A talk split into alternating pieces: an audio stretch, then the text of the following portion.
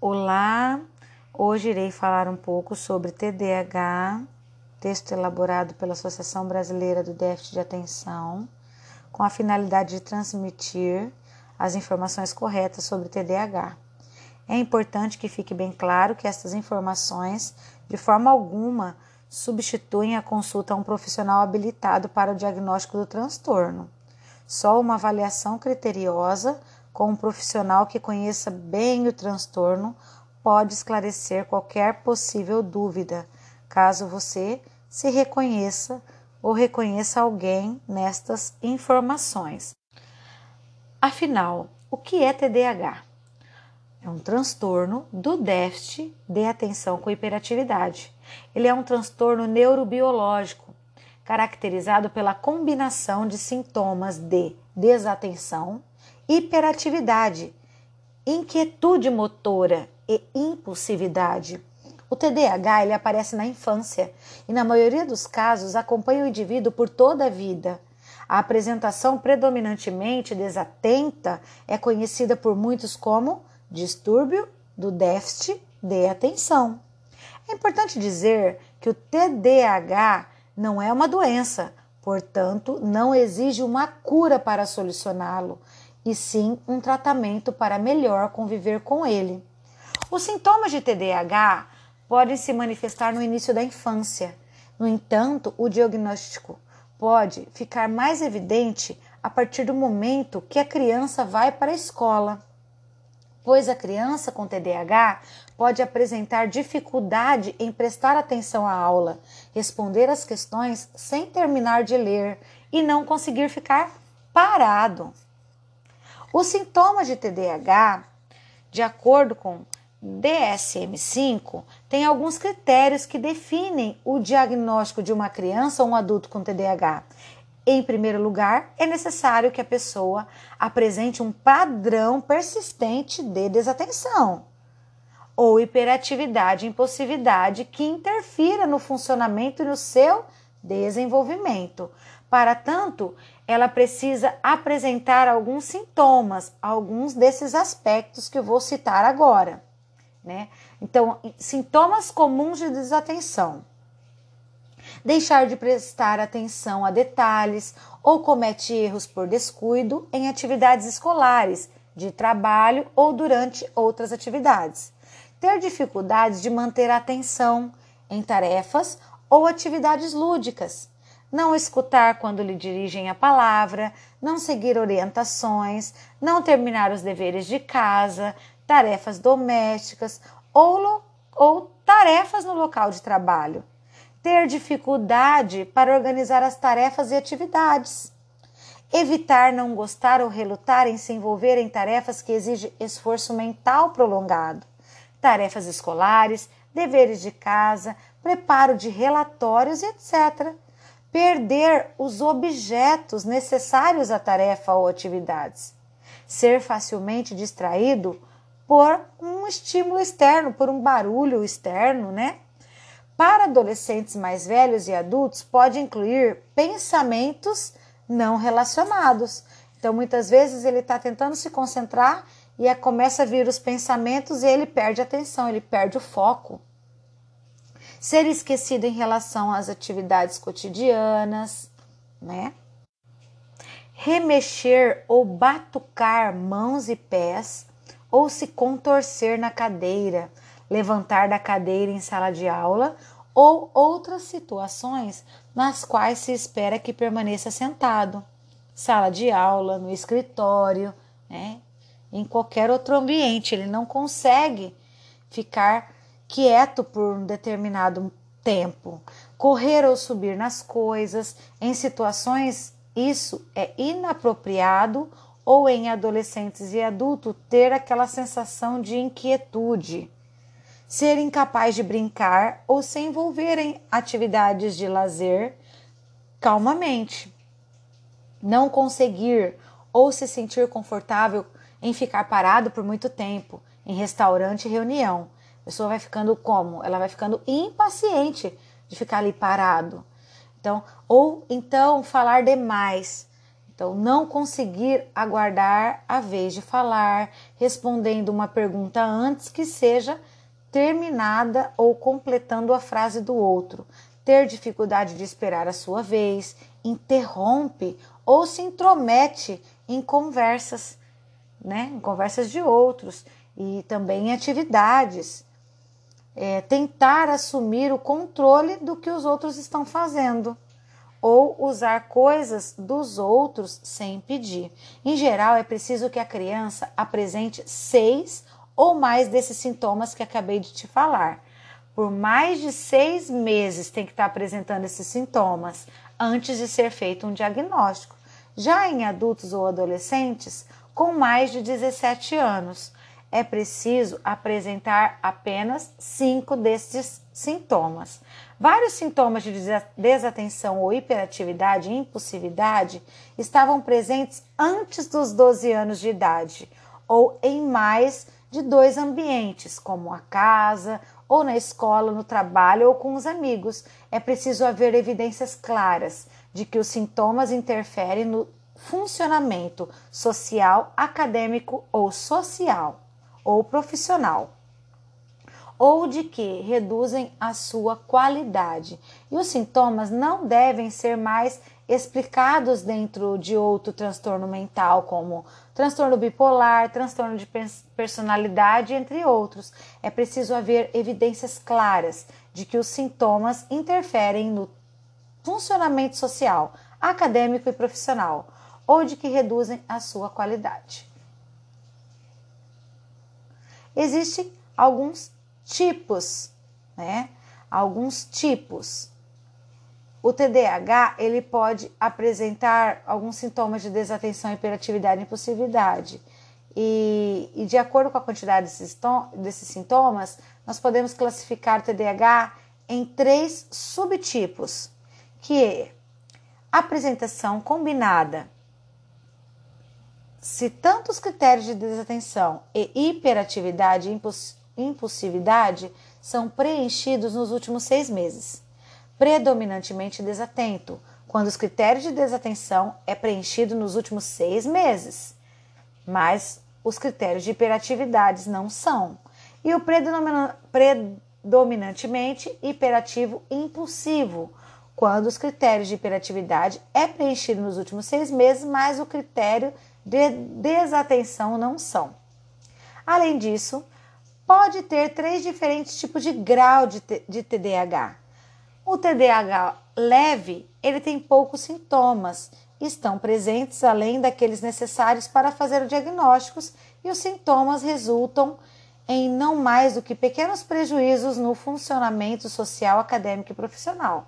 O moderado, que são os sintomas ou prejuízos leves e graves que estão presentes e os graves, que são os sintomas além daqueles necessários para fazer o diagnósticos que estão presentes, ou vários sintomas particularmente graves que estão presentes, né? E que podem resultar em prejuízos no funcionamento social e profissional. As causas, aí pergunta por quê, né? Quais são as causas do TDAH? Então existem aí, né, segundo os estudos, que as causas podem ser os fatores genéticos, anormalidades cerebrais, baixo peso ao nascer, mãe fumante na gravidez, um abuso infantil, negligência, né? Negligência de cuidados, múltiplos lares adotivos, né? A criança não tem um ambiente fixo, né? Exposição a neurotoxinas chumbo. O TDAH é um dos transtornos psiquiátricos muito bem estudados no mundo, entretanto, existe um questionamento contínuo sobre sua origem e até o momento não há um consenso científico sobre suas reais causas, ou seja, né, dele ser genético ou ambiental. Considerando-se que o TDAH é um transtorno heterogênico, manifesta-se de inúmeras formas e dimensional que os sintomas se, acabam se combinando e variando graus de intensidade. Então, é possível inferir a complexidade da questão com múltiplas causas e fatores de risco. Assim, ainda continua difícil precisar a influência né, de cada fator do aparecimento do transtorno. O diagnóstico para TDAH é inteiramente clínico. Ele é feito por um médico especialista em TDAH. Não é necessário um exame de ressonância, eletroencefalograma ou qualquer outro que avalie as características físicas. Também não é preciso fazer avaliação neuropsicológica só em certos casos. E o processo diagnóstico de TDAH, ele segue uma relação de critérios médicos específicos é, incluindo a determinação de um subtipo, níveis de remissão e gravidade do transtorno. Então, geralmente, as consultas de pessoas com TDAH elas são mais longas, pois é preciso colher a história não só do paciente, como também de seus familiares mais próximos, pais, irmãos, avós. Né? É uma função de grande herdabilidade do TDAH.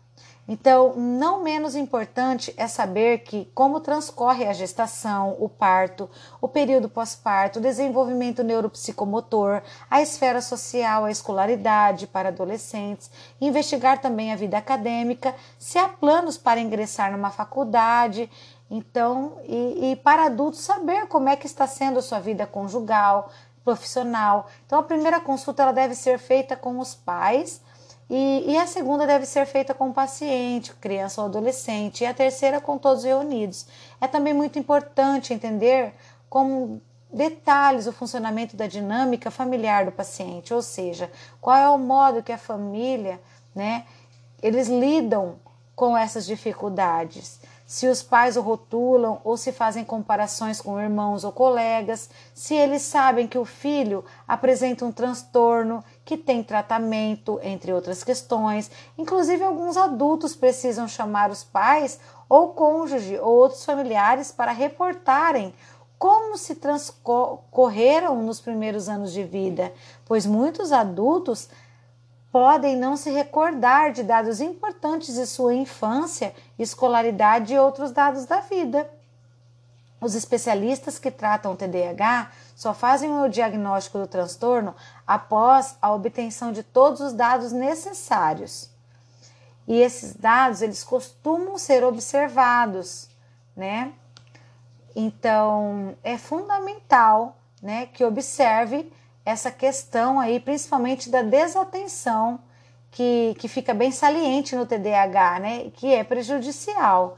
Na adolescência, a hiperatividade costuma diminuir, podendo limitar-se a comportamentos mais irrique, é, irrequietos ou sentimentos de inquietude interna, impaciência. O transtorno ele pode permanecer estável nesse período, mas alguns têm piora, no curso da doença e podem apresentar comportamentos antissociais. A maioria dos adolescentes e adultos com TDAH apresentam reduções de atividade motora.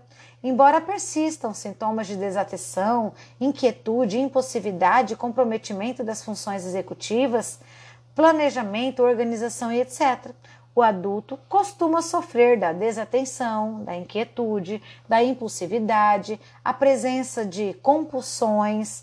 Uma parcela significativa de crianças com TDAH permanecem prejudicada por toda a vida.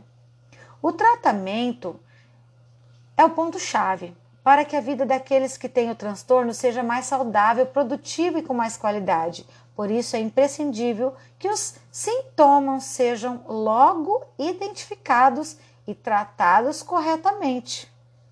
Então, é necessário uma equipe multidisciplinar né, para que possa fazer intervenções, né, avaliações com psicólogo, fonoaudiólogo, psicomotricista, otorrino, fono, oftalmologista. Então, os psicoestimuladores, eles são padrões ouro para o tratamento do TDAH.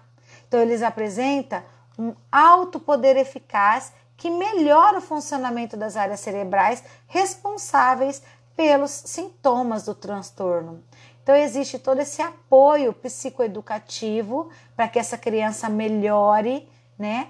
Orientação para os pais é fundamental, né? A convivência entre a família, é estabelecer relação entre escola, família, profissional, equipe multidisciplinar, psicopedagogo, né?